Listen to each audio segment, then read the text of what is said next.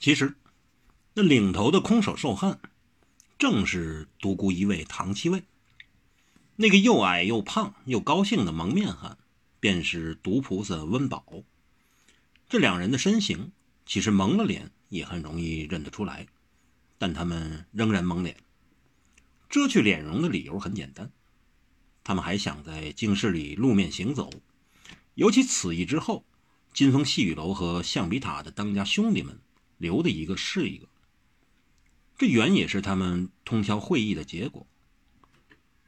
所以他们在行动时必遮去脸面，以他们的身世背景，例如唐七卫出身四川蜀中唐门，而温宝是老字号温家的好手，都不好惹。若没有真凭实据，当场指认，日后要以官衙刑部名义捉拿归案，自然会使其家族不愤不甘，因而结下了深仇。坦白说。就算在京城庙堂里的当权得势者，若说愿与老字号温家下一滴毒液就可毒死武林的人，蜀中唐门一支针只在手背上刺了一下，在二十四天后，才全无征兆的情形下一命呜呼。太平门梁家，若是你得罪了他。就算一日逃亡三千里，躲入海底三十里，都一样会给揪出来。下三滥何家开罪了他们，可能竟会给狮子和蟑螂活生生试死。南阳整蛊门罗家惹怒了他们的子弟，甚至有日会无缘无故的掉入茅坑里给粪便噎死。天机组和范王系统惹火了他们中的一个。便会遭到报复、暗杀，乃至吃一口白饭也咬着七只钉子、四片指甲、一口老鼠屎。谁敢与这种人为敌？真有谁？敢有谁？所以武林的事，仍在武林中发生，仍由武林人解决，以武林的方式行事。他们已反包围了有桥集团的人，并开始冲杀向。待斩的人犯，他们并非杀向米仓琼和方应看，他们的目标不在那儿。他们一开始冲，就遇到了强大的反挫。有桥集团和蔡京召集的武林高手，马上里应外合的截杀正在往内冲的象鼻塔和金风细雨楼子弟。这时候，局面变成了这般：米仓琼和方应看在菜市口的国泰民安牌坊下。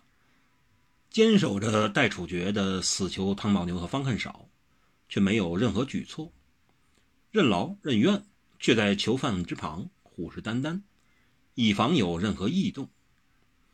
唐七卫和温宝率领一众好汉，包括在孟党温宅、金风西雨楼和象鼻塔及其他武林人物、江湖好汉，冲向唐宝牛和方恨少，旨在救人。此一同时。在外围为劫囚一派的蔡京指派的武林黑道高手和部分官兵，自劫囚一派身后攻杀过去。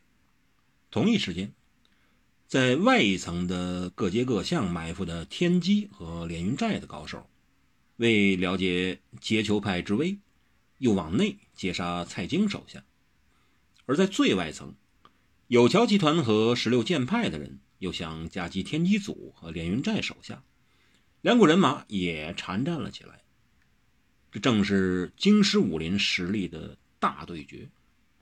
一下子，菜市口已开始流血，血染菜市口。大家在浓雾中埋身肉搏，在国泰民安下进行血腥厮杀。但米仓琼和方应看依然没有异动，杀向唐宝牛和方恨少的为首两人。正是温宝和唐七卫。温宝拿着大刀，好大好大的一把双锋三尖、八角九环、七星五恶、六棱鬼头大刀。他斩人一刀，不管斩不斩得众人，就算对方闪过或用手上的兵器一招架，但对方就像着了刀锋，或给那刀身传染了点什么，在他的兵器上。而又从兵器迅速传入手中，自手心又转攻心脏，就跟结结实实着了一刀一样，免不了一死。跟唐金卫交手更不可测，也不见他有怎么出手，他有时候好像根本没有出手，只挥了挥手，扬了扬眉或耸了耸肩，冲向他、包围他或向他动手的人，就这样无缘无故、无声无息地倒了下去。他们都着了暗器，但谁也弄不清楚，他们是怎么着了暗器，对手是怎样释放暗器。那无疑比动手出绝招还可怕。他们两人很快就破进了戴斩的死囚。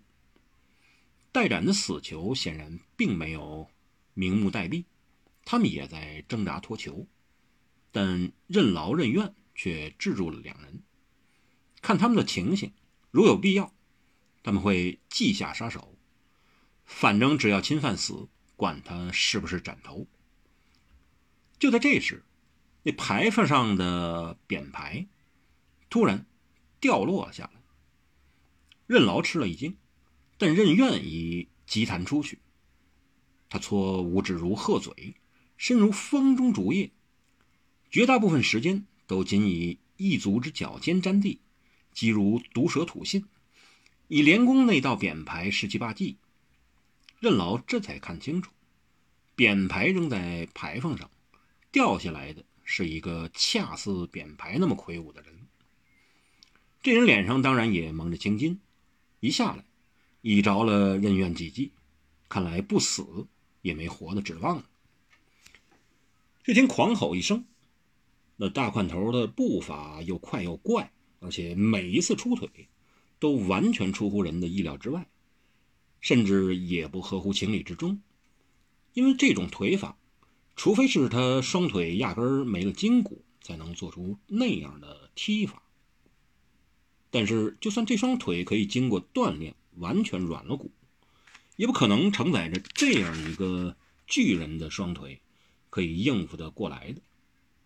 可是，却偏偏发生了。这巨人身上显然也负伤了几处，冒出了鲜血。任怨的出手仍然又狠又恶又毒，但已有点为这巨人的气势所慑，不大再敢贸然抢攻了。这巨人还猝然拔出了刀，砧板一样的刀，硬邦邦的刀，又抽出了腰间的剑，软剑，软绵绵的剑。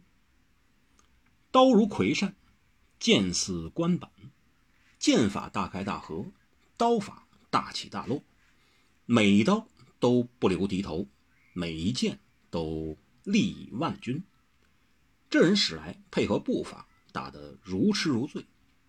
任愿意开始退却，眼神流露惧色，叫道：“颠步风腿，大悲剑法，大悲刀法。”然后突然叫了一声。小心！这声是向任劳开斥，任劳一愣。任猛地斜身卸力法，如一落絮，如开了一记断头刀，又向任劳猛喊：“地下！地下！”任劳及时发现，有一道奔土迅即翻动，已接近死囚脚下。他大喊一声，须眉结张。五指并缩，以掌腕直下垂下三尺深土里去，霹雳一喊：“死吧！”轰的一声，一人自土里翻身而出，在电光石火间，居然虾米一般的弹跳上来，以头肩臂肘加双手双脚跟任劳交了一百二十三招。这人身上每一个部位都像是兵器。武器、利器，甚至连耳朵、鼻子，也具有极大的杀伤力。